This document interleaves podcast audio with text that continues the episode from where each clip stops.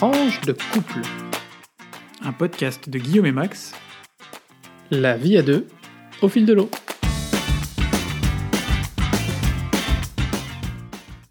Bonjour et bienvenue à toutes et à tous pour ce 17e épisode de notre podcast Tranche de couple. 17e épisode déjà. Ah ouais, le temps passe, hein. ça veut dire 17 fois 2, 34 semaines. Ça fait 34 semaines qu'on a commencé notre premier podcast. Ça paraît loin. En même temps, le début du confinement, c'était il y a 7 semaines. Ouais, ça paraît loin. Eh oui.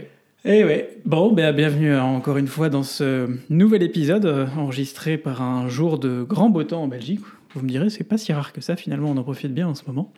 Euh, bah voilà, c'est un épisode sans titre. Euh, ne vous attendez pas à quelque chose de très original, même si en soi, c'est une forme d'originalité de ne pas avoir de titre pour cet épisode. Ah là là, on dirait euh, un petit peu, euh, je sais pas, l'art contemporain. Oui, c'est ça. on se croirait devant un monochrome blanc. Exactement. Alors, qu'est-ce qui s'est passé euh, cette semaine, euh, Guillaume? Enfin, ces deux dernières semaines, en réalité. Bah, il s'est passé pas mal de choses. Euh, Peut-être comme la semaine dernière, on va pas tellement tourner autour de ce qui concerne le coronavirus. On va aller euh, dans des choses qui sont liées, mais pas forcément directement. On va parler chute des prix des pétroles, on va parler plan de relance européen et on va parler Happy Birthday to the Queen, the one and only. Alors, le pétrole, du coup, il continue à baisser? Alors le pétrole, il a, on en a parlé au dernier épisode déjà, où c'était déjà pas brillant brillant, et l'OPEP avait euh, mis en place un système blindé qui devait permettre un- rebond des prix monstrueux.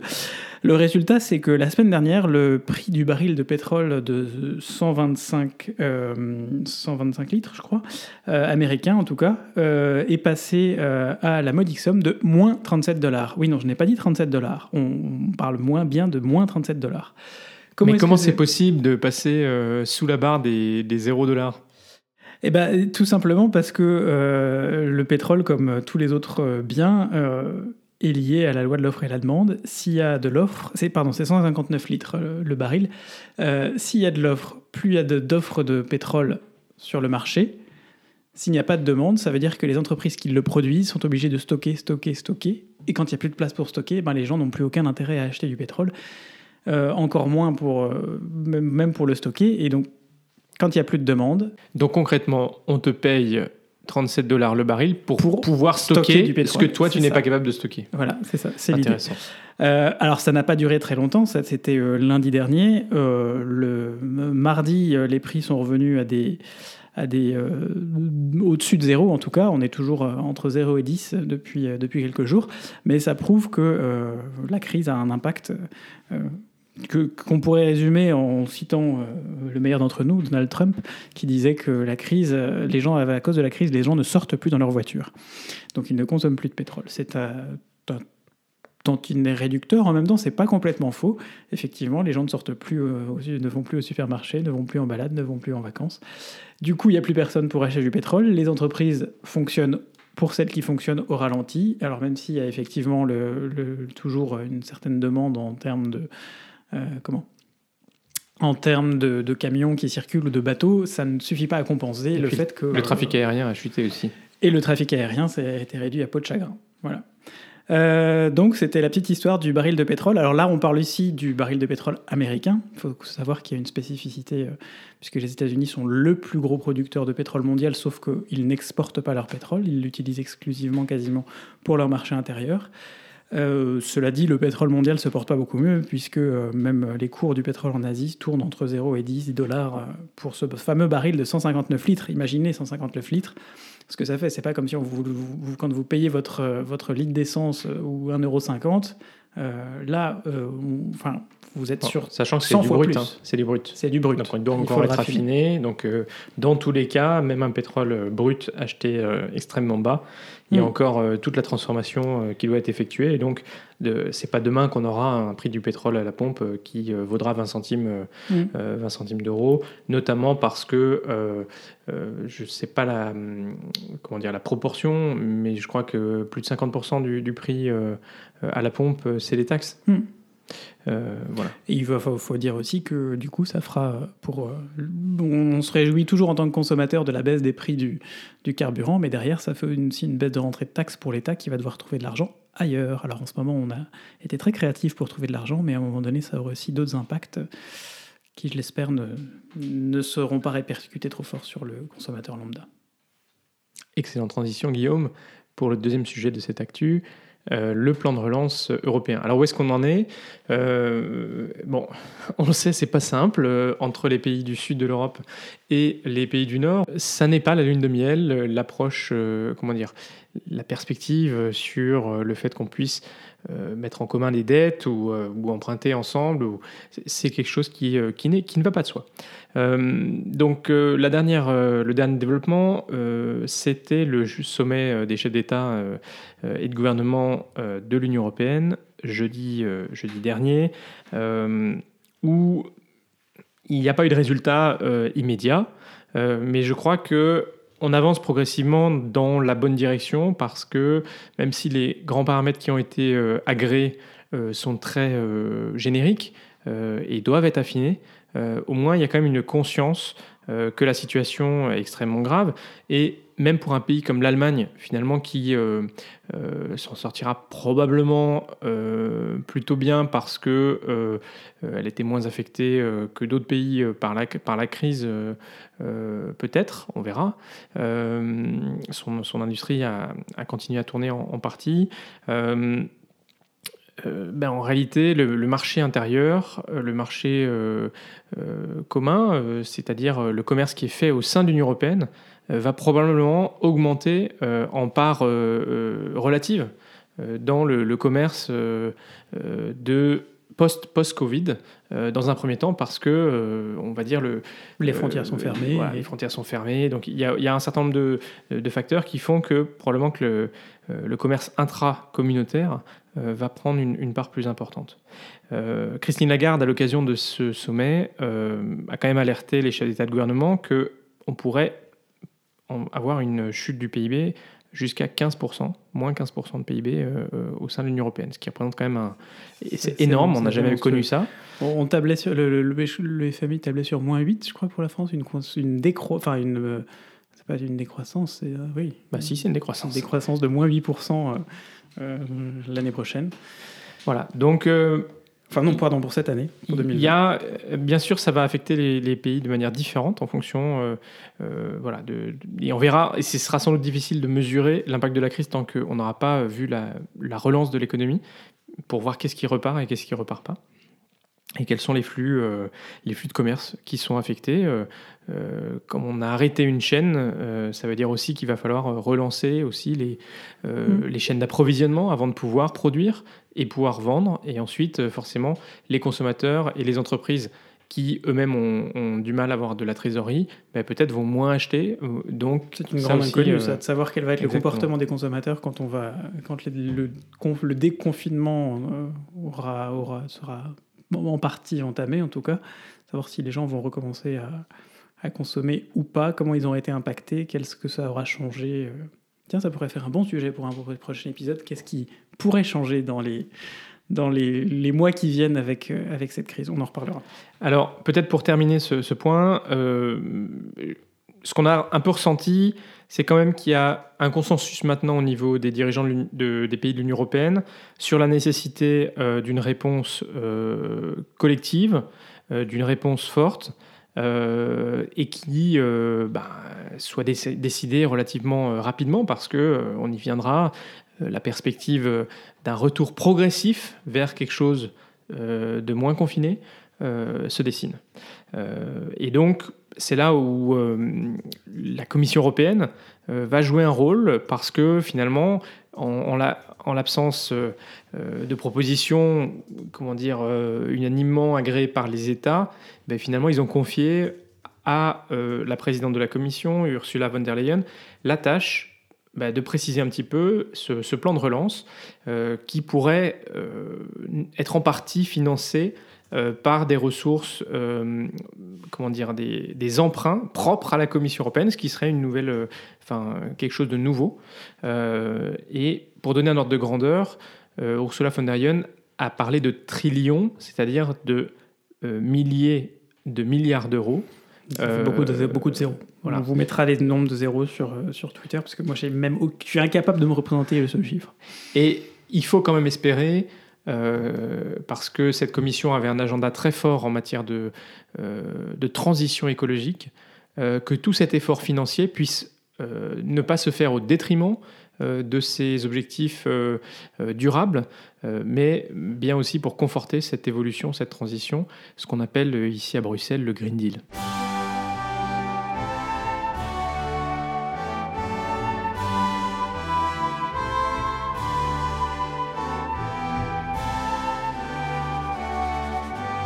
Et oui, on ne pouvait pas faire l'impasse sur l'anniversaire de la reine Elisabeth de la reine d'Angleterre qui a eu 94 ans le 21 avril dernier et donc c'était dans notre euh, dans nos deux semaines. Mais, mais c'est son vrai anniversaire ou comment ça se passe? Oui, alors en fait, c'est vrai Guillaume, euh, la tradition veut que la monarque euh, célèbre deux fois son anniversaire. Alors en réalité, c'est effectivement son, son vrai anniversaire le 21 avril. Euh, c'est le jour de sa naissance. Et c'est un premier anniversaire qui est plutôt célébré dans la sphère privée, même si habituellement il y a des coups de canon qui lui sont donnés pour lui rendre hommage. Et cette année, Elisabeth a euh, dit que bon, il valait mieux euh, ne pas faire trop de trop se faire remarquer. Voilà, trop se faire remarquer. Donc il n'y a pas eu de coup de canon. Euh, donc visiblement, elle a fait quelques visios avec euh, ses euh, petits-enfants, y compris avec... Bon, elle s'est mis WhatsApp, elle aussi. voilà. donc elle aussi a fait des confins apéro. Big up à mes grands-parents qui se sont mis à WhatsApp. Oh, on n'a pas encore fait le confin apéro avec eux. 89 et 90 ans, 90, 90 ans, ils se sont mis au WhatsApp et au confin apéro. Non, pas au confin apéro. Au, à l'anniversaire souhaité en vidéo. à l'anniversaire vidéo. Alors, pourquoi est-ce qu'il y a un deuxième anniversaire? Mais En fait, il y a une tradition britannique vieille de 250 ans qui fait que les monarques anglais ont deux anniversaires euh, depuis 1740. Alors, pour la petite histoire, en fait, c'est l'ancêtre de la reine Elisabeth II, George II, qui avait décidé d'organiser son anniversaire en juin plutôt que le jour de sa naissance qui était le 6 novembre, parce que la météo n'était pas très clémente. Euh, et donc... Euh, On parle de la météo du Royaume-Uni. le deuxième samedi de juin, il y a euh, une parade militaire qu'on appelle Trooping the Color, euh, connue aussi sous le nom de The Queen's Birthday Parade. Euh, et donc, cette année encore, bah, selon les modalités hein, qui, seront permises, la, la, reine d'Angleterre fêtera son deuxième anniversaire annuel. Voilà pour notre rubrique Actu. Sans transition, on passe à la rubrique Vite Coupe. Merci pour, cette, petite explication euh, historique sur les anniversaires de la reine Elisabeth II. Il y en a qui savent en profiter, hein, deux fois plus dit.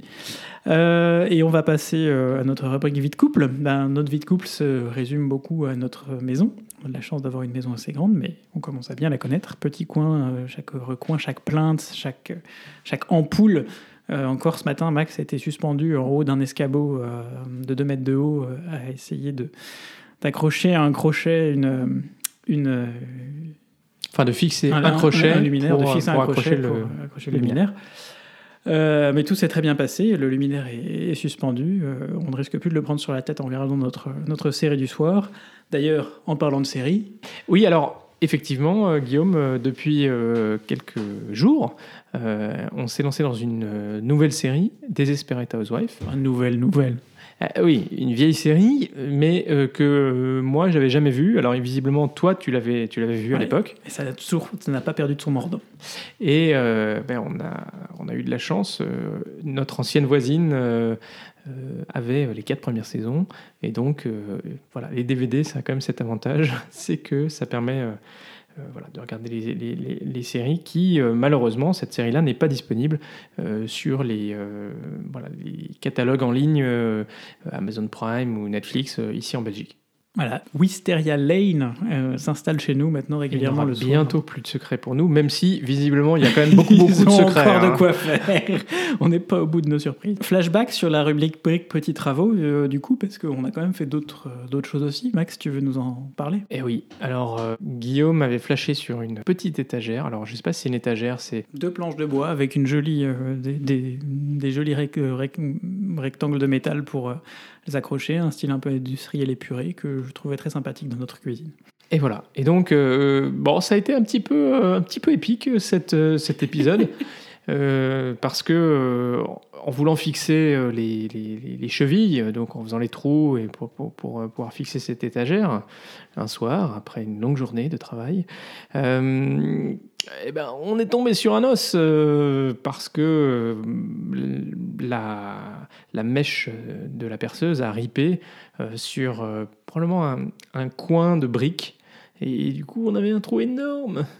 Voilà. Alors. Euh... Oh, t'exagères. Il était pas si. Il était un peu plus gros que ce que. il faisait juste le double. Il faisait le double.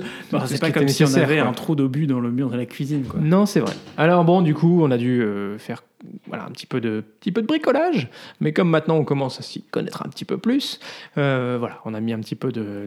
un petit bouche-trou. Euh, voilà, un petit bouche-trou avec une cheville. Guillaume nous a mis un petit coup de peinture pour pas que ça se voit trop. Et puis deux jours après, euh, ce matin, on a pu fixer euh, cette belle étagère. on vous mettra une photo sur, euh, sur Twitter parce que je trouve que ça rend vachement bien avec notre mur bleu canard. Absolument.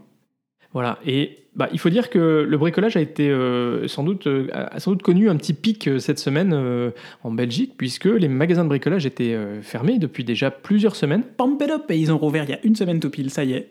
Voilà. Alors, c'est pas, c'est pas, euh, c'est pas euh, forcément, euh, ça veut pas forcément dire que tout le monde a pu faire du bricolage cette semaine, parce qu'il y avait des fils, pardon, des queues très longues Ici, on appelle ça euh, des fils, hein. désolé. Euh, des queues très longues devant les magasins. Et moi-même, euh, hier, pour aller acheter quelques, Au moins, il n'y a pas de outils, j'ai, dis donc, j'ai fait probablement autour de 40 minutes de queue quand même pour pouvoir rentrer dans le... Qu'il est courageux, Joupi. Bon, mais donc voilà, donc ça c'était un peu la séquence bricolage. côté aménagement, ben, je crois qu'on a plutôt bien avancé. Hein, parce qu'on a, on a reçu un certain nombre de meubles qu'on avait commandés. On a, on a maintenant euh, un beau buffet, un, beau meuble pour la, pour la, pour la télé.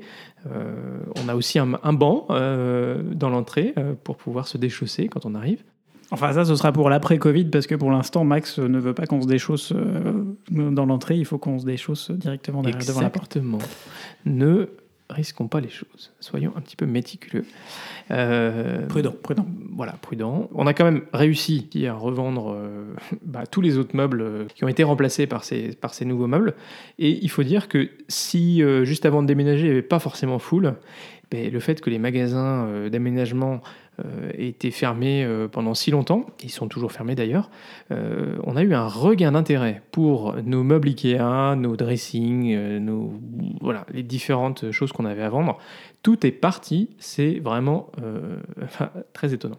Et on attend quand même encore une table basse qui, bien que commandée il y a plus de trois mois, bah, visiblement... je précise quand même qu'elle a été commandée mi-janvier. Ouais, bah, je sais pas. Euh, euh, le, Déjà, il a mis du temps à arriver en conteneur, puis pas de chance, le conteneur est arrivé pile poil au moment du confinement. Et puis là, pas de chance, apparemment, il n'y a pas de. de, c'est compliqué entre, la France, et la, France et la Belgique. Bon, ce qui, est un peu compliqué, je pense. Euh, ce qui est un peu compliqué, c'est qu'on a reçu quand même d'autres meubles qui venaient de France, mais bon. Passons. Et sinon, bah, comment est-ce qu'on s'occupe? On a déjà parlé des séries. alors, un autre, un autre moyen qui est assez sympa, euh, je ne sais pas si vous avez euh, déjà testé, mais de plus en plus, euh, les gens font des jeux à distance. C'est-à-dire, le principe, c'est qu'en gros, vous allumez une connexion Skype, et puis en parallèle, ben, vous jouez à une partie en réseau sur Internet, sur votre téléphone ou sur votre iPad, avec des, des, jeux qui le permettent. Donc, par exemple, la semaine dernière, on a fait une partie de Cluedo avec un ami qui est euh, William, qui est, euh, qui est au centre-ville de Bruxelles. et on a aussi fait euh, une partie. on a un confinement très sérieux. Ouais, ça c'est vrai. C'était quoi le deuxième jeu qu'on a, auquel on a joué, Guillaume? On a joué à Cluedo et avant on avait joué à Ticket to Ride. Ah ouais, les petits trains, les, les wagons là. Voilà, bref, c'est euh, bah, les petites choses qu'on peut faire et qui peuvent être sympas aussi pour, euh, voilà, pour passer un, bon moment ensemble. Euh, même si, bon, les jeux de société euh, physiques, voilà, il a pas de. Ça reste mieux, hein. Rubrique suivante, l'être français en Belgique, la Belgique, Belgitude, rubrique Magritte, ceci n'est pas une pipe. Euh, aujourd'hui, on va parler d'une grande nouvelle. Alors, il y a une tradition en Belgique qui est celle des, depuis le début de cette crise, qui est, d'ailleurs euh, fait l'objet de certaines, certaines critiques. Alors en Belgique, c'est pas les mêmes, la même façon de critiquer qu'en France. C'est un poil plus feutré, c'est souvent assez orienté en termes de communauté d'origine des critiques. C'est l'une voilà, qui critique l'autre. Le gouvernement fédéral, l'opposition qui critique le gouvernement fédéral. Bref, c'est une autre façon de critiquer. les conférences de presse qui ont lieu après les réunions du Conseil de sécurité. Euh, puisque, ces conférences, puisque ce Conseil de sécurité a commencé à 15h hier après-midi, mais que la conférence de presse n'a pu débuter officiellement qu'à 22h hier soir. C'est pas la première fois, c'est souvent le cas en fait. Déjà la toute première, je me souviens, euh, la semaine avant le confinement, on avait attendu euh, avec, avec impatience les mesures qui sont finies par arriver à 22h30. Alors c'est un, on l'imagine, un cauchemar pour les journaux qui doivent boucler. je voyais ce matin passer des tweets euh, de, journalistes du soir et de la Libre notamment qui disaient que le gouvernement ne leur avait pas rendu la tâche tellement facile, mais qu'ils étaient très fiers de leurs équipes. Et j'imagine effectivement qu'ils ont beaucoup travaillé, du coup, quelque part entre 11h et, et minuit et demi, parce que pour que les journaux arrivent à temps dans les rotatifs, j'imagine qu'il faut s'y prendre assez tôt, même en période de crise. Euh, et donc, cette fameuse euh, conférence de presse qui a eu lieu à l'issue du Conseil de sécurité hier a amené à dresser les premières pistes de déconfinement en Belgique c'est un déconfinement qui aura lieu au moins en trois étapes, trois étapes et demie. Euh, une sous-étape le 4 mai, c'est l'ouverture, la réouverture des merceries. Alors pourquoi la réouverture des merceries le 4 mai? C'est pour que les gens puissent se procurer les, accessoires, le matériau nécessaire pour fabriquer ce qu'ils le peuvent, en tout cas fabriquer des masques. Euh, la Belgique s'est engagée, comme d'autres pays, à fournir euh, des masques, mais évidemment, pour l'instant, c'est difficile de s'engager sur quand, comment. Donc, il compte aussi sur euh, les bonnes volontés collectives. D'ailleurs, j'en profite pour faire un big up aussi à Lamia, notre ancienne voisine, qui est toujours une voisine en termes géographiques, mais plus dans le même immeuble, qui s'est lancée dans la confection de masques au début pour elle, et puis qui se retrouve à avoir une quinzaine, un carnet de commandes d'une quinzaine de masques. Elle nous en a fait elle m'en a fait un, il y a celui de Max qui va arriver assez vite. Voilà, c'est dire que le, pays compte aussi sur la débrouillardise individuelle pardon, pour, euh, pour arriver à ces masques. La grande première date de ce déconfinement, c'est le 11 mai, puisque le 11 mai, c'est la réouverture sans distinction, donc c'est une différence par rapport à d'autres pays de tous les magasins, euh, à condition évidemment qu'il y ait un respect des gestes barrières, et notamment les distances, euh, pas plus de X personnes au mètre carré en fonction des magasins. Euh, je crois que c'était une personne par 20 mètres carrés ou quelque chose comme ça. Enfin bref, ça dépend aussi euh, peut-être euh, du type de magasin. Mais donc tout le monde rouvre, sauf les coiffeurs qui, eux, rouvrent le, deuxième, le deuxième jour, la, deuxième pardon, étape de déconfinement, 18 mai. Réouverture des coiffeurs, réouverture d'une grande partie des écoles. encore une fois, il y, a des, il y, a des, mesures comme en France qui vont être prises et qui vont être étudiées sur comment faire en sorte que ça se passe au mieux. Mais voilà, on avait ici deux, euh, deux écoles. Max, tu veux peut-être nous parler euh, de l'école flamande de réouverture ou de l'école wallonne le, le, 15 mai ou le 18, 18 mai? Eh oui, parce que euh, le gouvernement flamand souhaitait ouvrir les, rouvrir les écoles en fait le vendredi 15 mai, alors que le gouvernement wallon était parti sur le lundi 18 mai. Et en fait, la logique du gouvernement euh, flamand, c'était euh, en gros d'avoir une journée pour tester un petit peu les, conditions euh, particulières de réouverture des écoles et pouvoir ajuster éventuellement durant le week-end ce qui était nécessaire. Mais du coup, Guillaume, bah, du coup, finalement, tout le monde réouvre le, 18. Moi, j'aimais bien l'idée d'avoir le, week-end pour, pour réfléchir. Mais, mais bon, voilà, c'est les décisions. On ne conteste pas les décisions qui sont prises une fois qu'elles sont prises. C'est trop facile. Euh, et puis, donc, dernière étape de ce déconfinement, début juin. Pour l'instant, on parle du 5 juin, mais c'est une date euh, toujours entre guillemets. Et toutes, en fait, toutes les mesures de toute façon qui sont prises, qui sont annoncées aujourd'hui, peuvent être révisées en fonction de l'évolution de l'épidémie, comment, euh, voilà, comment les choses se passent et avancent. et donc, cette dernière mesure, ce sera la rouverture évidemment des restaurants et des bars. Dernière phase. Troisième phase. Troisième phase, pardon qui, euh, qui est suspendu euh, à l'évolution, elle aussi, euh, de l'épidémie, à, j'imagine, pas mal de réflexions sur comment respecter les mesures barrières. On parle mesures barrières, bar. Moi, personnellement, je vois pas. Là, je, cherche. C'est un peu, ça, me fait un peu mal, mais c'est un peu comme mesures barrières et salle de spectacle. Pour l'instant, je, sèche un peu sur le, sujet. J'imagine qu'il y a des gens qui, qui, se, qui se penchent dessus. Il y a des solutions. Il y a sûrement des, des choses à faire, notamment pour tout ce qui est de l'extérieur. On a la chance d'arriver l'été, et donc il y a plein de choses qui pourront être, plein de terrasses qui pourront être ouvertes en extérieur pour aider un peu aussi. Mais voilà. Et puis, j'oubliais une, une petite chose, c'est qu'à partir du 18 mai, en théorie, on devrait peut-être, éventuellement, potentiellement, pouvoir faire des réunions privées chez soi. Donc, à nouveau, peut-être une, une, vie sociale euh, limitée, mais néanmoins un, bah, renouveau de la vie sociale. Surtout réelle, puisqu'on n'a pas manqué de vie sociale, mais c'était très virtuel. C'est vrai. Max, comme j'ai beaucoup parlé et que les gens doivent se lasser un peu, est-ce que tu veux faire ta rubrique tech maintenant? Alors Max, ça y est, t'es un maker. Et eh oui, et oui, on vous en a parlé la dernière fois.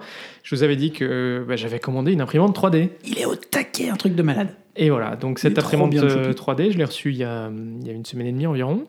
Et puis, bah voilà, j'ai découvert, monté. Euh, voilà, c'est assez rapide. Euh, bon, ça prend quand même une heure et demie à deux heures hein, quand même pour monter euh, l'imprimante. et ensuite, bah, j'ai commencé à imprimer quelques petites choses. Alors, je tiens dans mes mains euh, un petit euh, chien euh, imprimé en 3D, qui est le, voilà, le premier, première chose que j'ai imprimé. Voilà, on vous fera une petite photo si vous voulez avec, avec Guillaume et, son, enfin, et mon petit chien. Voilà, c'est donc le principe de l'imprimante 3D. Je sais pas si je, je crois pas que je vous en avais parlé la dernière fois.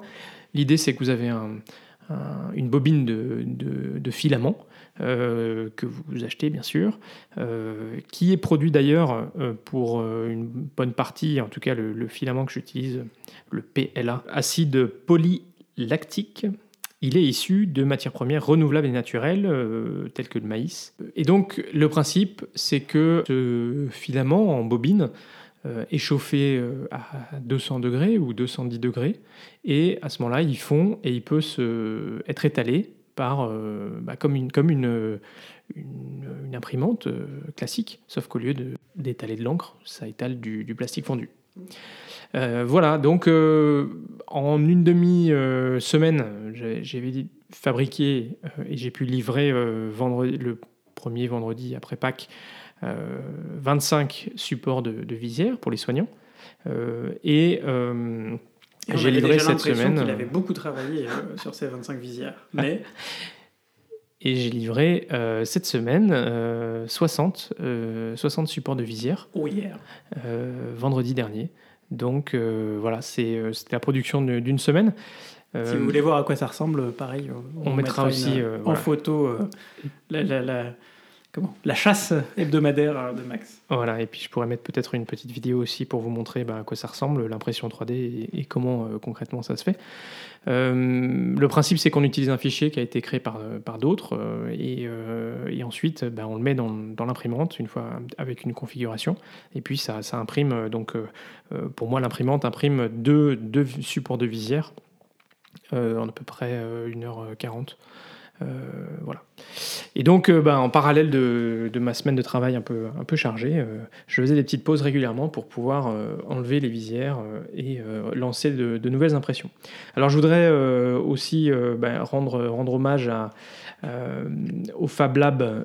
donc, le, les Fab Labs, c'est des laboratoires de fabrication, Fab Lab, qui existent aussi d'ailleurs en France.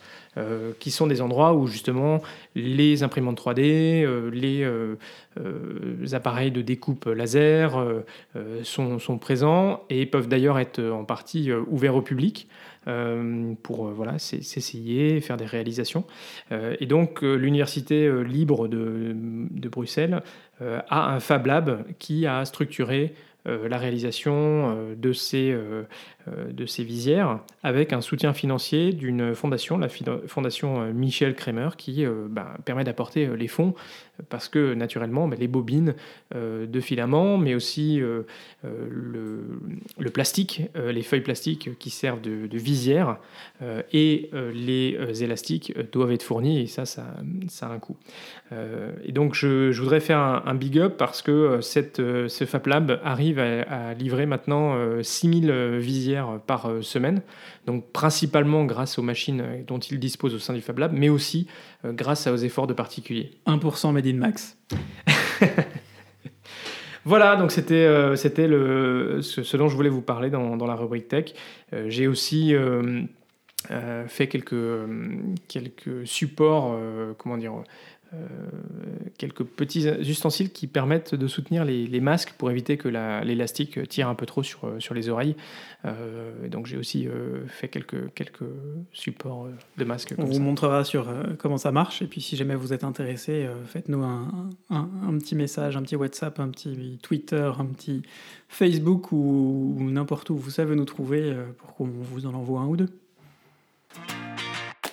Dernière rubrique euh, de ce podcast, euh, une fois n'est pas coutume, on termine euh, par la rubrique sortie culture. Alors bah, c'est toujours un peu compliqué, on aurait pu parler ici aussi des, des jeux en ligne qui finalement font, font partie d'une forme de culture dématérialisée à l'ère du Covid, mais ah qui, qui, est, qui est appréhendé par Guillaume avec, avec intérêt en ces temps de confinement. C'est ça.